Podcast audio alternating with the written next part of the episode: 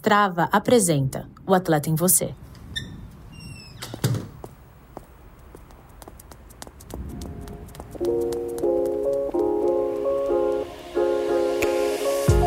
Eu sempre vi meu pai saindo para correr quando eu era novinha, assim. E eu me perguntava por que, que ele saía tanto para correr assim, né? Que graça que ele achava naquilo. Até que um dia ele me convidou para correr com ele. Então aquilo virou uma conexão minha e dele. E aí quando eu tive que mudar para São Paulo para trabalhar como modelo com 15 anos, estranhei a cidade, achei uma cidade gigante, enorme que me engolia. E aí eu ligava pro meu pai chorando, triste, ele falava: "Filha, vai correr. Vai pela cidade correr, você vai te encontrar de novo, você vai encontrar aquela energia boa que a gente tinha correndo. Vai, quando eu corro em uma cidade, é o melhor jeito de eu me encontrar nela.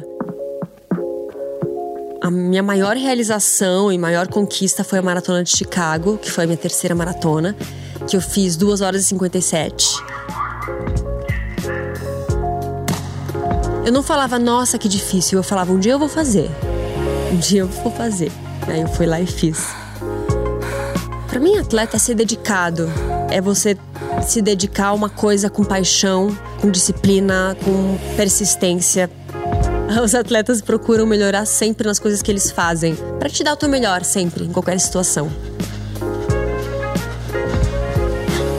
Eu sou a Babi Beluco e eu encontro o atleta em mim toda vez que eu supero uma dificuldade. Toda vez que eu encontro uma vitória nas pequenas coisas, isso me deixa mais forte. Strava, o atleta em você. Se você não for ao baile, nunca será rejeitado, mas também nunca poderá dançar. É com uma das minhas frases favoritas da escritora Maeve Bint que abre o programa de hoje, lembrando que só não fracassa quem não se arrisca. E quem não se arrisca também não se diverte. Mas para além de danças, decepções que nos tornam quem somos tanto quanto os sonhos que se realizam, muitas vezes os fracassos ensinam mais que vitórias.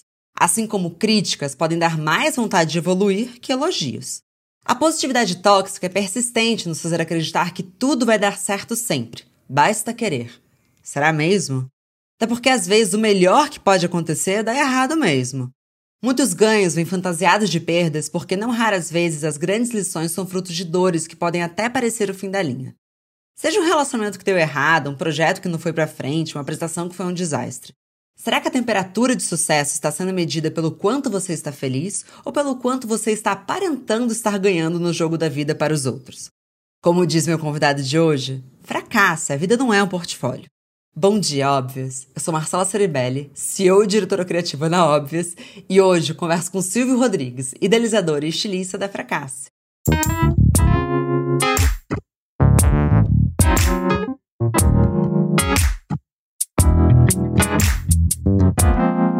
Bom dia, óbvios.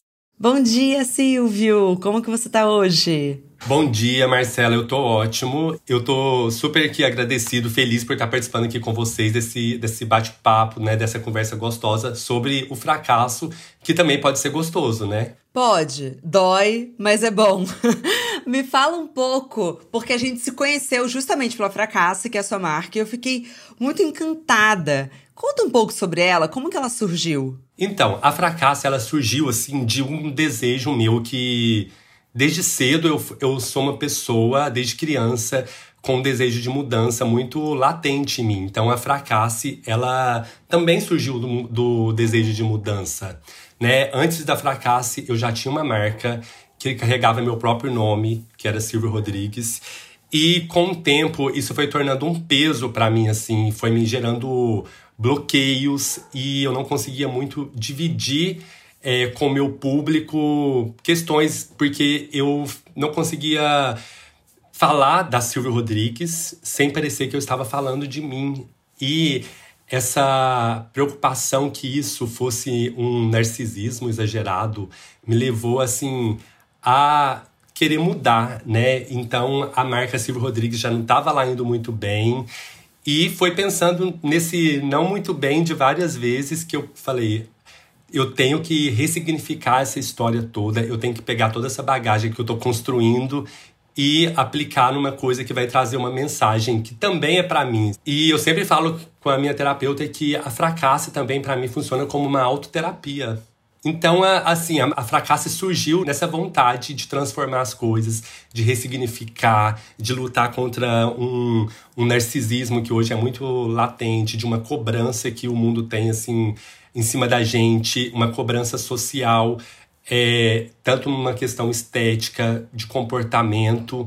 Eu sou uma pessoa. Eu, eu nasci numa cidade lá no interior de Goiás com 3 mil habitantes. Então, o que que acontece? Eu, assim fracassei com todas as expectativas que uma criança que nasceu numa cidade de 3 mil habitantes tem. Na verdade, eu acho que é muito além disso. Não é só na cidade de 3 mil habitantes. A gente vive num mundo que está muito conservador, né? Mas, assim, o desejo daquelas pessoas, daquela cidade, para as crianças, é sempre assim: ah, ela vai, ela vai estudar, ela vai crescer, ela vai ter uma família, ela vai ser heterossexual ela vai ser é, bem, vai, vai ficar bem financeiramente, vai sair para estudar, mas ela vai voltar e vai abrir uma farmácia aqui na cidade, assim, por exemplo, entendeu? E assim, resolvi sair, resolvi não voltar mais para para aquela vida, porque eu sempre senti desde criança que parece que eu tinha um mundo muito maior do que aquela expectativa que aquelas pessoas tinham para mim lá naquela naquele interior, né? Então, é isso, assim, é, é mudança, é ressignificar tudo. E a minha vida hoje é, é muito feliz, assim, e, e eu não voltei para minha cidade é, para preencher as expectativas daquelas pessoas, mas assim, se eu fracassei nesse ponto, eu tô muito feliz de ser esse fracasso, entendeu? Total, Silvia, é isso, né? Porque cada um de nós tem um pouco dessa plateia invisível que a gente sabe quem que tá olhando ou quem a gente acha que tá olhando. E a assinatura da marca, que eu achei assim genial, que é a vida não é um portfólio. Que me parece uma cutucada um pouco chique também nessa sociedade que nos estimula a performance o tempo todo.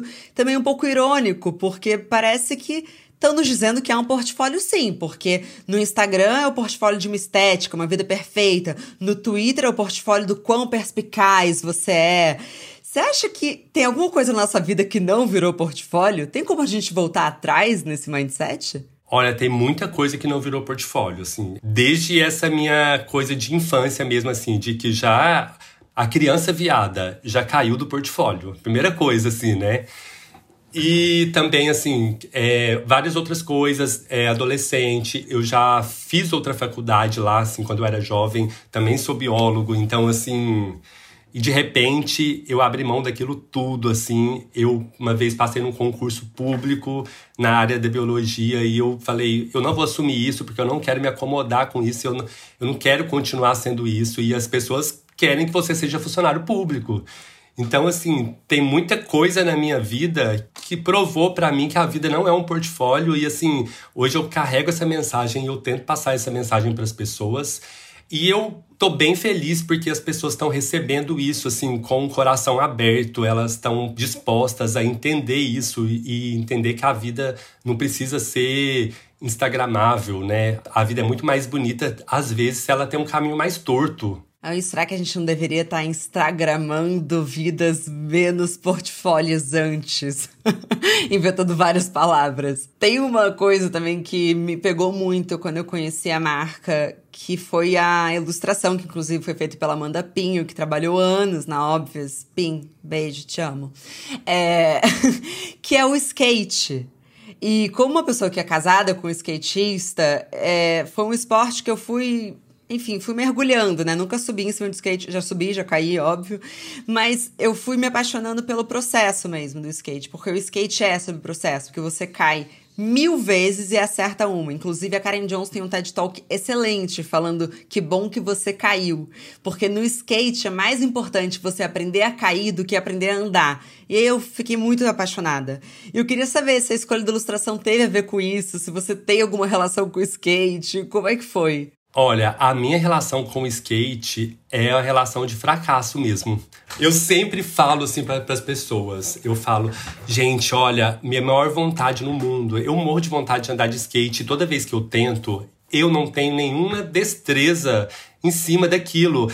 E eu não posso ver uma pessoa passando de skate na minha frente que eu fico assim, babando. Eu acho tão lindo, mas tão lindo. E o skate, eu tenho toda essa relação de fracasso com o skate. Então a ilustração, ela assim, ó caiu como uma luva também, assim, em cima de mim, né? Porque falando de fracasso, falando de uma coisa que também fez parte assim, sempre do meu imaginário, de uma vontade, mas que eu não, que eu já persisti, eu não consigo mesmo. E tá bom não conseguir, assim, o skate tá ali na sala guardadinho, mas de vez em quando eu vou lá e tento alguma coisa e fracasso de novo, e é isso. E a ilustração, quando eu falei com a, com a Amanda, né, e a gente conversou sobre isso, eu queria muito que fosse, assim, uma coisa que passasse bem a a, a imagem da marca. E inclusive tem uma casquinha de banana assim que, que ela já tinha feito antes. Eu falei para ela, olha, eu quero que tenha a cara da fracasso, mas eu também quero que tenha a sua cara e, e tem que ser aquela casca de banana ali que você que ela colocou na, na ilustração, assim. Então, que também simboliza muito essa coisa de escorregar na casca da banana. Então, a ilustração ela ela assim abraçou coisas da minha vida abraçou assim o propósito da marca de uma forma assim surpreendente. É, eu acho que é muito legal assim a escolha da Amanda, já que a gente até vai falar um pouco sobre o processo criativo, porque ela tem uma visão da vida muito irônica, assim, muito debochada, até da, de momentos um pouco trágicos. Então, é, eu lembro que a gente teve um, alguma reunião, alguma coisa que a gente falou, não, do chão não passa, do chão não passa. Ela fez uma ilustração dela, é, é, é uma menininha, né, cavando o chão, ela falando, do chão eu passo assim, sabe assim? eu passo, eu, eu, o meu buraco é muito mais lá embaixo. Mas é isso, gente. É a ironia, o humor, a leveza e, sobretudo, o acolhimento é a principal mensagem que a Fracasse tem para trazer para as pessoas. Na verdade, a Fracasse só não quer trazer essa mensagem para as pessoas. A Fracasse, eu sempre falo, que é um espaço de diálogo, a gente quer conversar. Eu não quero só falar, eu também quero saber das pessoas, assim. Vamos conversar e vamos falar que não deu certo e a gente vai se escutando, né? E escutar é uma coisa muito importante. É muito importante falar sobre fracasso, porque em vários momentos a gente não fala. Nunca me perguntam o que, que deu errado, sempre me perguntam o que, que deu certo. Inclusive, gravei ontem um, podcast que eu acabei falando sobre isso e eu lembrei de falar uma coisa que nunca me perguntaram, assim, mas eu, por exemplo, nunca passei em um processo seletivo que eu fiz. Eu fiz processo seletivo para todas as marcas que contratam a Óbvias hoje. Todas. Estou falando das maiores marcas, assim. Ninguém quis me contratar. assim, e era não atrás de não e atrás de não. E eu lembro que todo mundo na minha faculdade já tava com emprego e eu só tomava não. Eu falei, cara, ferrou, vou ser uma desempregada é, e boa sorte para mim. Só que, assim, não tô querendo também transformar um discurso é, de autocompaixão num discurso de positividade tóxica, pelo amor de Deus. Mas também todos esses nãos fizeram com que eu estivesse onde eu tô hoje. Então, assim, às vezes a gente tem que ter um pouquinho de paciência e abraçar esses fracassos. Assim, eu lembro de chorar, eu lembro de um não específico que foi, que foi de uma grande marca de beleza. E que eu tive enxaqueca, porque foi um não, assim, eu, eu tinha certeza que eu ia passar no processo seletivo. Eu já tava assim, não, cheguei na última etapa, pelo amor de Deus, sabe? E aí elas, a menina me ligou e falou: olha, ela mandou avisar que ela adorou te conhecer, mas infelizmente a vaga vai para uma outra pessoa. Quando terminou de falar isso, eu chorava, chorava, e aí me deu um enxaqueca, eu lembro de ficar num quarto com tudo escuro, pensando, então é isso. Eu vou, vou ser uma mulher desempregada. Mas hoje em dia eles me contratam. Então veja só, se você agora tá tomando muitos nãos, calma, segura. já teve muitos nãos que te assustaram, Silvio? Então, claro, eu já tive muitos nãos e eu acho que o importante é isso, é a gente pensar assim que a gente tá levando esse não agora, mas isso vai fortalecer a gente no futuro. E respondendo a sua pergunta, já levei muitos nãos e assim, números, já chorei, inclusive como você disse, já chorei escondido, já voltei para casa e quis deitar assim, em posição fetal e pensar que alguma coisa estivesse errada comigo.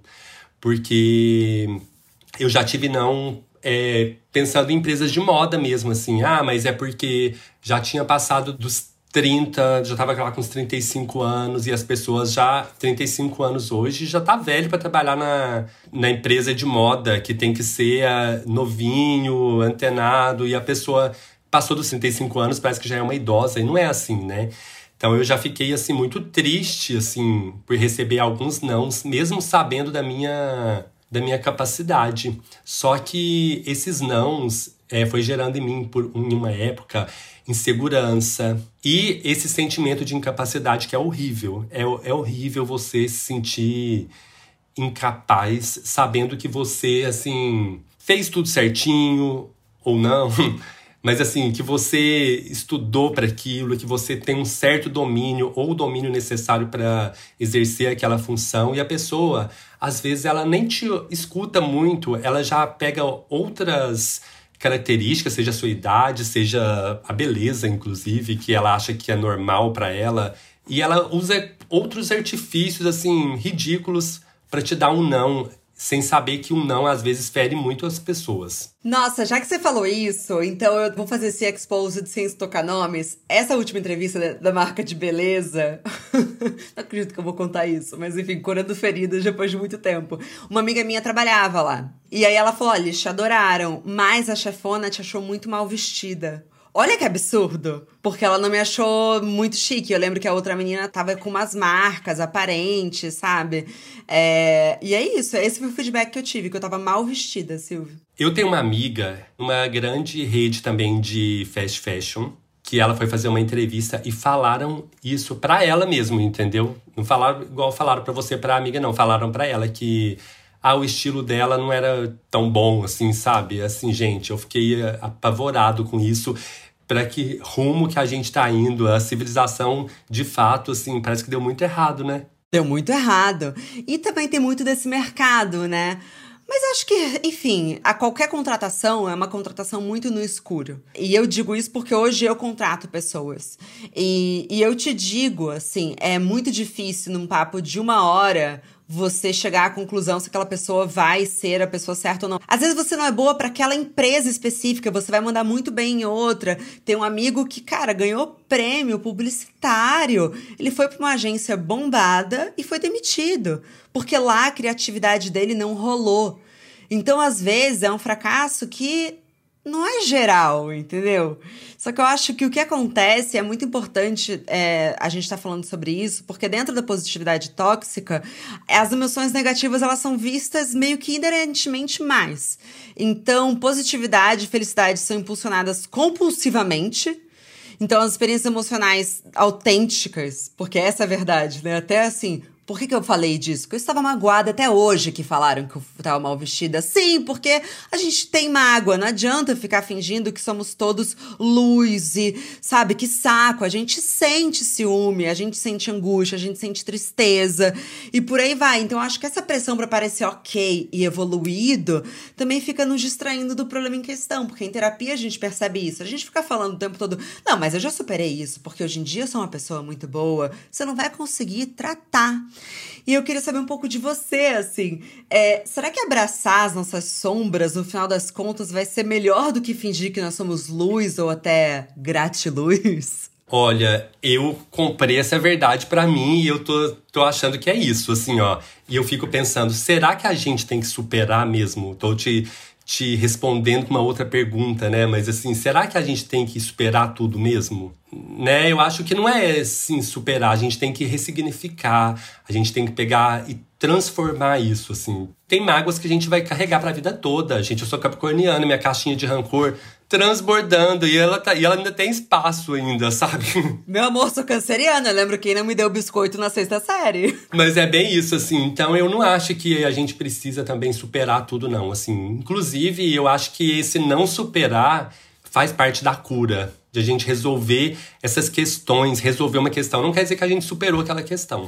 Quer dizer que você consegue lidar com ela, quer dizer que você conseguiu trabalhar esses sentimentos transformar isso, faz uma coisa melhor com o que você tem. Ontem mesmo eu postei assim, falando que, lá na página da Fracasso, falando que existem vários caminhos, mas nenhum é perfeito. E eu acho que é isso mesmo, assim, ó.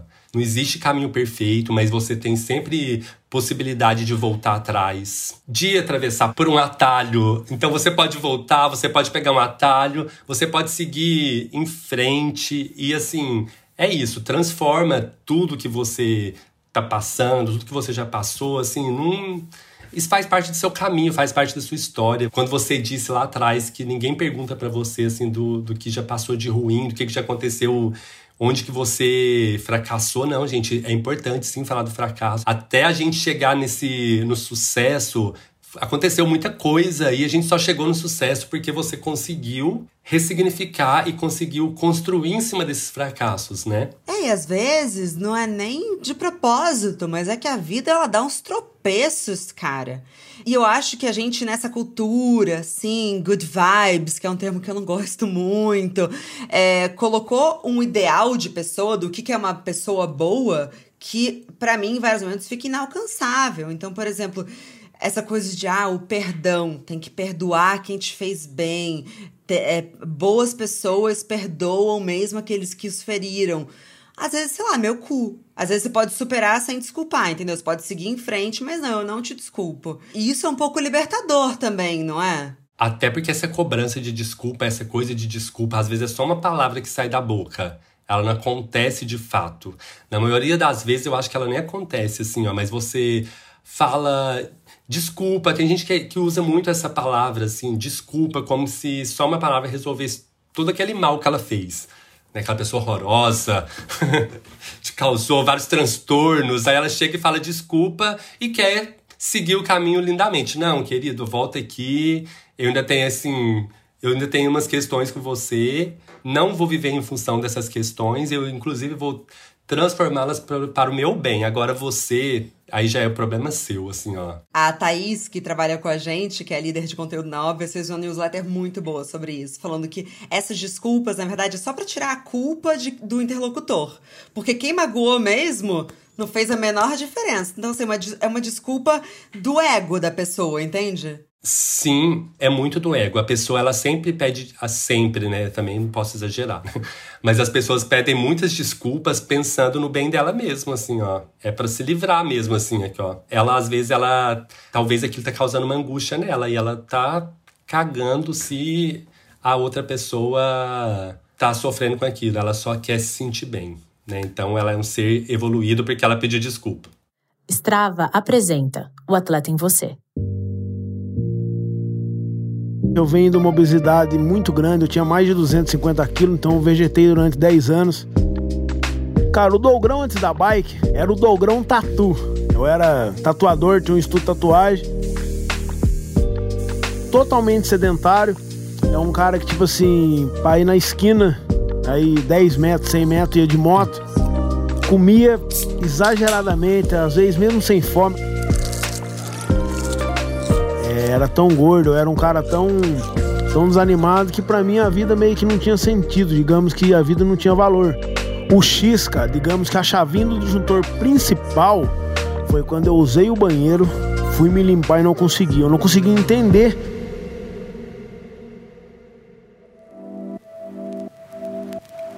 consigo ser capaz de mudar, sou capaz de mudar e a bike é capaz de fazer esse meio campo para me mudar. Então, saber que aquele cara que todo mundo ria, hoje é motivo de motivação, que serve de espelho, e o esporte fez me entender que nada, nada vem fácil e nada vem sem a constância. Ser atleta é dar o seu melhor no pior dia da sua vida. Isso é ser atleta, cara. Eu não almejei ser o Dogrão Pedala, eu me tornei o Dogrão Pedala. Eu encontro o atleta em mim toda vez que eu abro os olhos e sei que lá na frente eu tenho um objetivo maluco para ser percorrido aí. Strava, o atleta em você. Contar uma coisa para você que eu achei bem interessante. É, eu cheguei em dois estudos, um mais antigo e outro de 1997, que mostraram dois pontos bem legais. Primeiro, que quando você é solicitado a não pensar em algo, isso aumenta a probabilidade de você pensar a respeito. Então, aquele famoso, ah, para de pensar nisso, deixa pra lá. E o segundo é que evitar ou suprimir o desconforto emocional leva ao aumento de ansiedade, depressão e piora geral da saúde mental. Que aquela coisa de distrair a pessoa, ah, não fica triste, vou te levar para tomar um sorvete, não fica triste. Que fazem muito quando a gente é criança também, né? Que a criança não pode sentir nada de ruim, que aí fica apavorado. E me pareceu, vendo esses estudos, que a nossa forma de consolar os outros, ou pelo menos a maneira fácil de consolar os outros, ou até acolher em momentos difíceis, também passa por uma positividade tóxica que é um perigo, né? Às vezes a pessoa precisa sentir. Eu costumo falar assim: chora, chora, fico apenas do lado, assim, chora, vem cá, tô aqui. Você vê isso também? O nosso consolo às vezes é tóxico para as pessoas? Claro, com certeza, porque a gente também tem que respeitar que às vezes a, precisa, a pessoa precisa viver aquele luto. Ela precisa daquele sofrimento, porque para desabafar, para tirar aquela angústia. E eu vou falar assim de uma experiência muito minha mesmo, assim, muito pessoal, porque eu sempre uma pessoa comunicativa, dada, converso com todo mundo na rua, mas assim, eu sempre tive problemas de me comunicar. Em que sentido? Assim, eu sempre tive problemas para falar dos meus sentimentos. Então, às vezes, assim, ah, na, na, alegria eu era ali, a pessoa maravilhosa, tal, conversando e rindo, bebendo. Mas, assim, eu não falava muito de mim. Eu tinha um pouco de problemas de transformar meus sentimentos em palavras, de escrever esses sentimentos. E a Fracasso está transformando muito isso em mim. Então, assim, a Fracasso, assim, tá sendo para mim uma coisa tão importante que eu gostaria que todas as pessoas tivessem a oportunidade de ter alguma coisa na vida que fizesse o que a Fracasso tem feito por mim, sabe? Assim, de me comunicar, de falar dos meus fracassos, porque eu tinha medo, como você disse, eu tinha medo de falar dos meus fracassos, eu tinha, porque eu tinha que mostrar que eu não podia ser um fraco, eu não podia me mostrar fraco. E às vezes as pessoas ficam tentando, via que uma coisa não deu errado e ela tentava te consolar, ah, mas você é maravilhoso. Aí que vem essa parte do do conforto tóxico, né? Tipo, então às vezes a pessoa tem que falar para você mesmo: é, você mandou mal e o que, que você vai fazer com isso? E aí você precisa desse toque, às vezes, de realidade, de sinceridade. Claro que tem que vir com muito cuidado, porque também você não pode ser responsável por machucar uma pessoa quando ela já está machucada, né? Então você tem que parar é, para refletir, ajudar a pessoa a refletir, mas também não é metendo a mão na cara da pessoa, coitada, já tá ali chorando, morrendo. Eu realmente não sei se eu já contei essa história aqui no Bom de Óbvios, então se eu já tiver contado, você pode pular para os próximos 15 segundos. Mas tem um momento muito importante para minha carreira em que eu recebi uma puta de uma puxada de tapete e eu liguei para minha mãe. E eu lembro claramente, eu tava parada na farm de Amoedo, no Rio. É, a minha amiga Juliana tinha ido pegar alguma coisa. E aí eu liguei pra minha mãe chorando, chorando, chorando, chorando. Falei, porque me sacanearam? E aí eu acho que exigiu muita mão firme da minha mãe. Eu não sei como que foi para ela. Mas eu acho que seria, teria sido tóxico se ela tivesse falado: Meu Deus, como que fazem isso com a minha filhinha? Ai, não, para de chorar, a gente vai dar um jeito.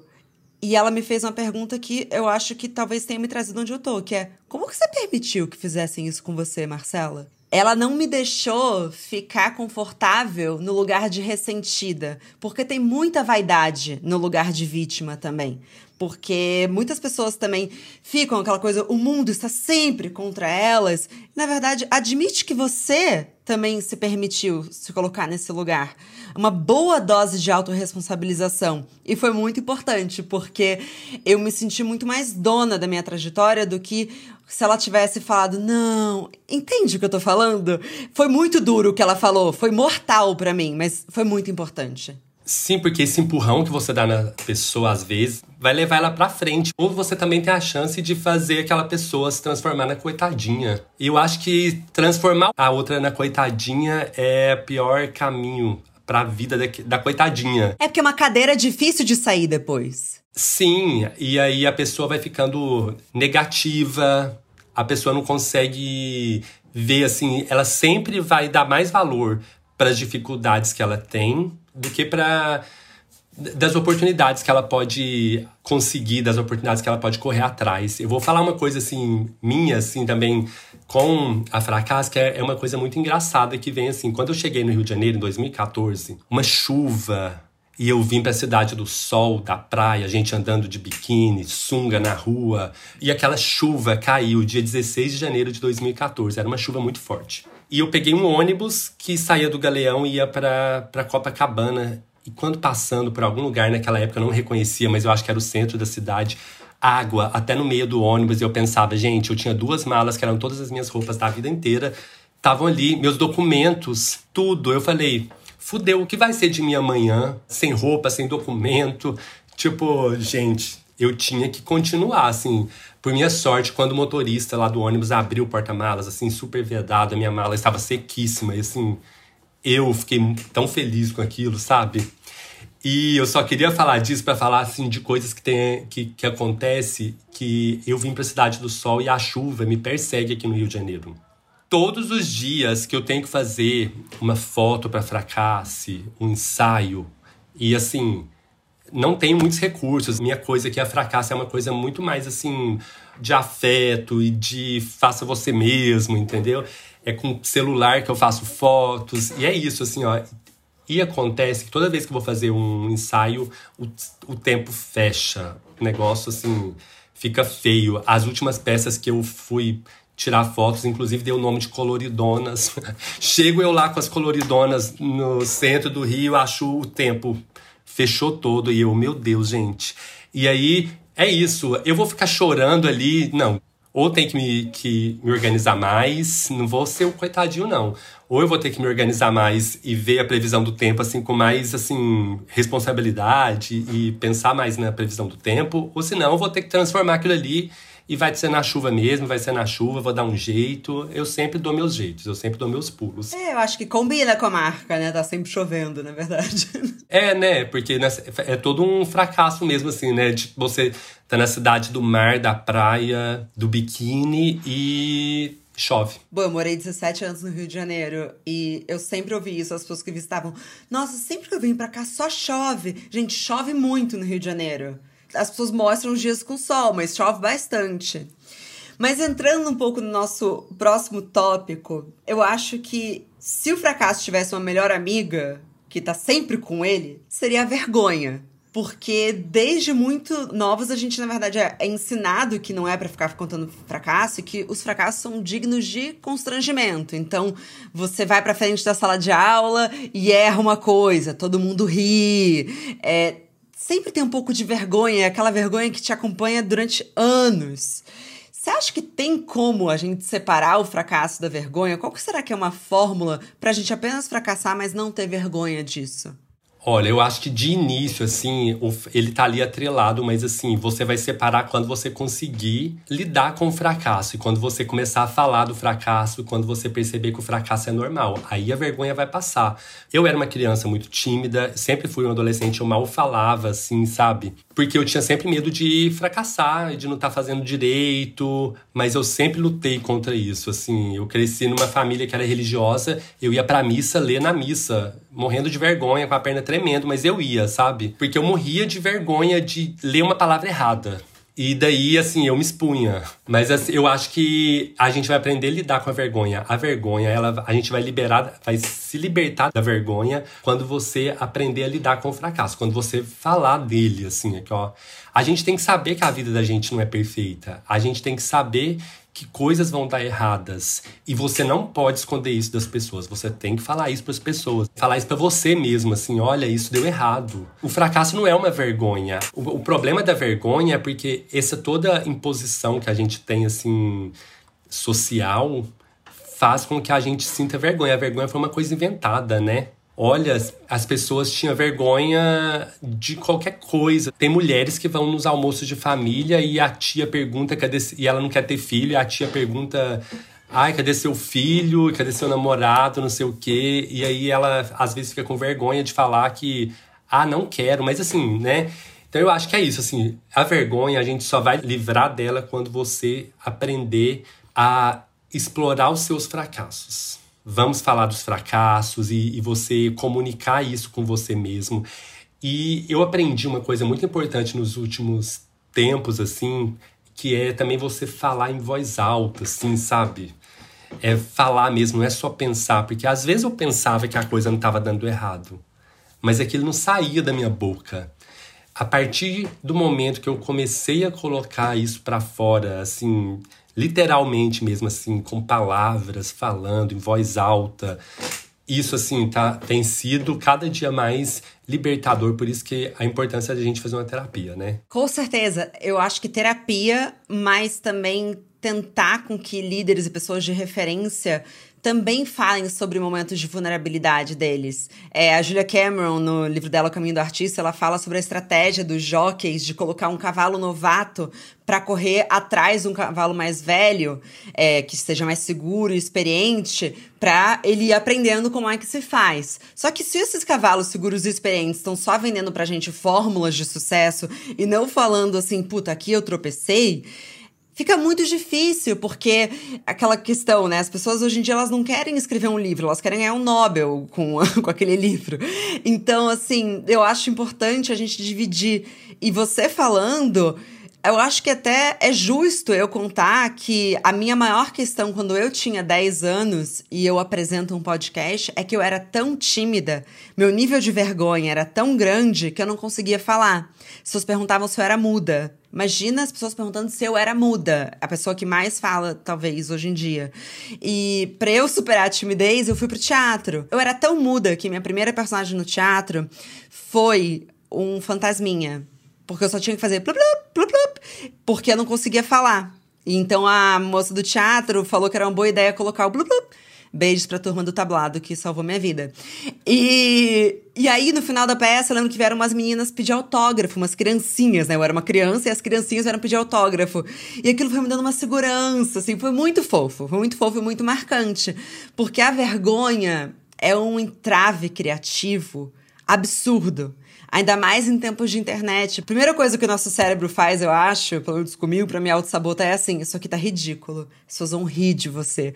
Quase uma criança interior que fica na gente, né? Isso. Com a internet ainda cresceu ainda mais essa coisa de deixar a gente mais exposto a sentir vergonha o tempo todo. Na minha época de adolescente não era tão assim a internet, mas assim.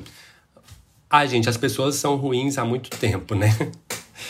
E eu tinha vergonha, eu sempre fui tímido, eu tinha vergonha da minha aparência física, eu tinha vergonha porque eu era magro demais, porque meu nariz era grande demais, porque tinha aquele padrão ali que eu tinha que seguir, e, e como eu não fazia parte daquele padrão, eu sentia muita vergonha daquilo, e isso me afetou, afetou minha autoestima, eu fui uma criança insegura por muito tempo, e, e, isso foi muito difícil de lidar, assim, até o tempo que me caiu a ficha que eu não precisava mais, assim, me ligar com aqueles padrões e que eu não precisava sentir vergonha de mim, né? E que eu tinha que ser eu mesmo, assim. E eu até falo isso às vezes para as pessoas, quando eu tinha 18 anos, se uma pessoa me oferecesse, porque naquela época é, eu nunca ia pagar isso, mas se alguém me oferecesse uma plástica no nariz, eu tenho certeza que eu não ia nem pestanejar, assim, ó. Eu, eu acho que o, o sim ia sair antes da minha fala, inclusive, assim. Eu já ia, a pessoa perguntar, eu já ia deitar no lugar e falar, pode cortar, entendeu? Só que isso seria um erro. Eu fico pensando hoje, seria um erro. Depois eu fui pensar nisso, seria um erro tão grande na minha vida que ainda bem que ninguém fez essa pergunta para mim, entendeu? E assim, foi uma coisa que por muito tempo me fez passar muita vergonha e sentir muita vergonha de mim, que não é motivo para ter vergonha, gente. É, porque tudo fica um pouco digno de vergonha. Ai, que vergonha que você ainda não tá com o trabalho que você queria num tempo X que alguém, sei lá, estabeleceu que deveria ser. Como é que eu vou me colocar ali se eu não tô tão bem vestida quanto outras pessoas? É tudo. É tanta regra invisível. Na verdade, assim, eu acho que um dos maiores. não é muito poético, mas assim, quando você consegue também estabelecer um quer saber? Foda-se. É muito gostoso. Tenha uma teclinha do foda-se na sua vida. Ela é tão importante. Use com moderação. Mas é tão importante também, porque senão você vai começar a caminhar ali. Enfim, eu acho que vale tacar um foda-se às vezes. É muito importante porque às vezes a gente é uma, é uma oportunidade também de se colocar, né? E de. E você precisa do seu tempo e você, as pessoas têm que te respeitar. E esse foda-se é isso, gente. Eu preciso de respeito. Muito bom. Silvio, ah, chegando no final desse papo que eu acho assim que já dava para ter feito 18 episódios. Sensacional falar sobre isso com você. Tenho certeza que vai ajudar muita gente. Tem episódios que logo que acaba eu falo: opa, temos algo muito poderoso aqui. E tivemos. Espero que não seja um fracasso, mas se for um fracasso, tudo bem, a gente supera juntos. muito obrigada. A gente vai fazer desses fracassos um sucesso. Eu que agradeço, assim, essa oportunidade de, estar aqui falando da Fracasse e de abrir esse espaço e, né, tão importante para as pessoas entenderem algumas questões pessoais, assim. E é muito importante quando a gente tem alguma pessoa que, às vezes, vai lá e dá aquele, aquele start, assim, né? E, então, assim, eu agradeço muito por estar aqui, por participar, por dialogar com você, dialogar com todas as pessoas. Né, espero que vai dar bom, vai dar bom. Bom, então antes da gente se despedir oficialmente, conta para as pessoas onde que elas te encontram, como que elas conhecem a Fracasse e por aí vai. Deixa os arrobas, os sites e o que for. Gente, procurem lá no Instagram, arroba, underline fracasse, ou pelo site também que a gente tem, fracasse.com.br. A gente não quer ser só uma lojinha para vender roupas, a gente quer ter esse diálogo com vocês e estamos esperando todo mundo lá. Obrigada demais, Silvio. Bom dia. Gente, obrigado a vocês. Bom dia. Obrigado assim pela, por esse espaço.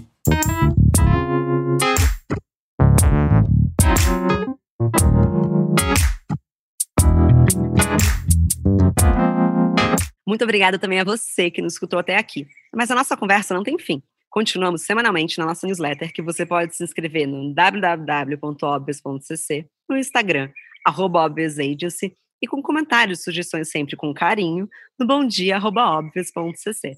Bom dia, Óbvias!